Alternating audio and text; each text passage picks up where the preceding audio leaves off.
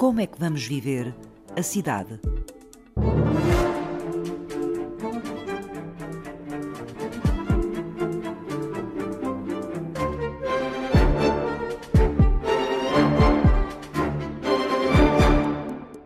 as cidades não ficaram vazias. Terá ficado consideravelmente vazio uma parte importante do espaço público das cidades. Mas dentro dos espaços privados, as cidades estão cheias, como sempre estiveram. João Seixas é especialista em cidades, investigador em geografia urbana e planeamento na Universidade Nova de Lisboa. Aliás, muitos de nós não estão em casa, estão a trabalhar naquilo que se consideram os trabalhos absolutamente essenciais para que a sociedade continue uh, a ser solidária, a ser atenta. Por outro lado, há muitos que ficaram nas casas, é verdade, mas continuam a trabalhar. Portanto, não estão de todo vazias as cidades. Mesmo nos piores momentos da história da humanidade em que as cidades sofreram horrivelmente, sei lá, com bombardeamentos, olhe, com o terremoto aqui de Lisboa de 1755, as cidades não ficaram vazias. Aliás, a cidade é o produto, a invenção mais complexa e mais extraordinária do ser humano, no meu entender.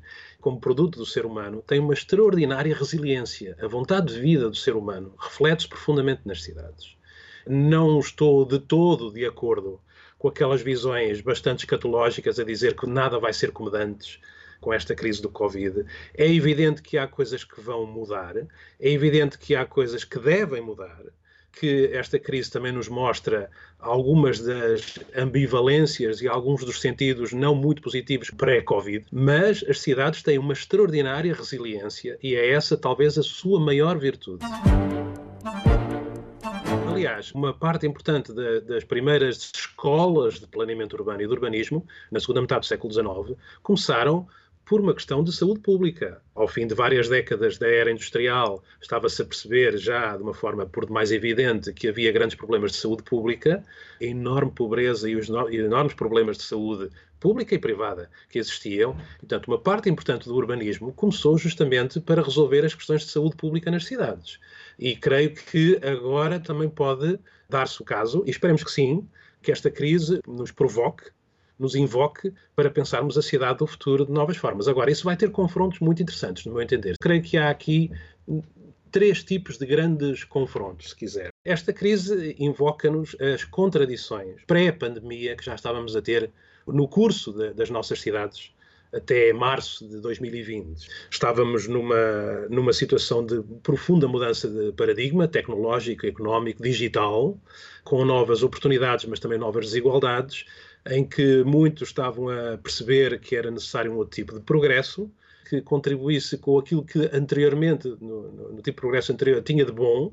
Não se pode deitar fora aquilo que é bom, mas também incluir alguns elementos novos, nomeadamente as questões ecológicas e das alterações climáticas e que são absolutamente essenciais.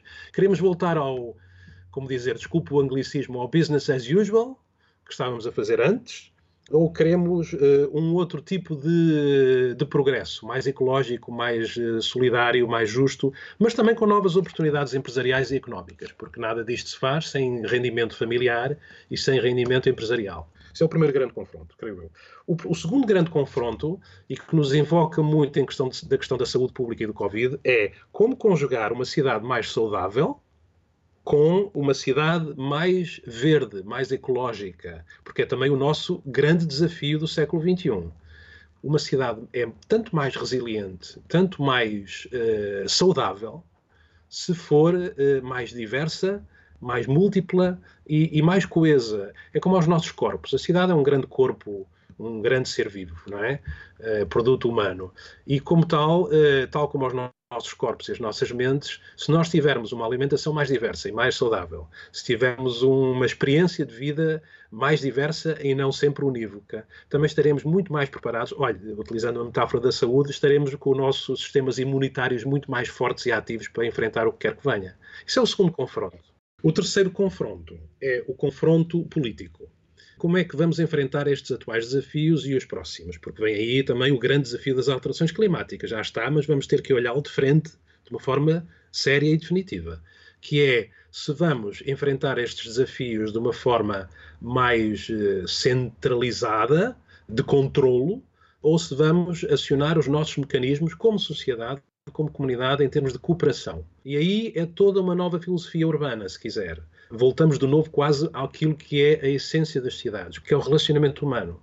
Agora a crise do Covid mostrou-nos que eh, surgiram, e de uma forma extraordinária, de todos os lados dos nossos bairros, das nossas cidades, dos nossos territórios, movimentos solidários de apoio, de assistência, de formas de, de, trabalhar com os mais necessitados. Tudo isso pode dar origem a um novo tipo de economia solidária que já existia, mas que pode ser fortalecido.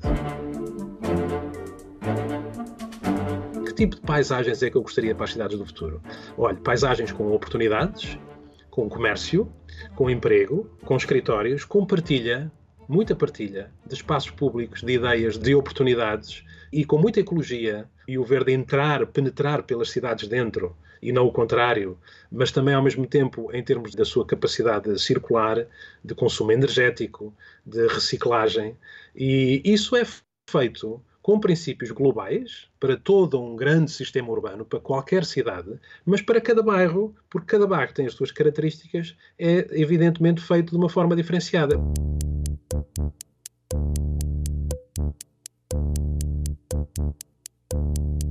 A cidade em Portugal sempre foi uma consequência dos vários modelos de progresso que quisemos para o país e não uma causa.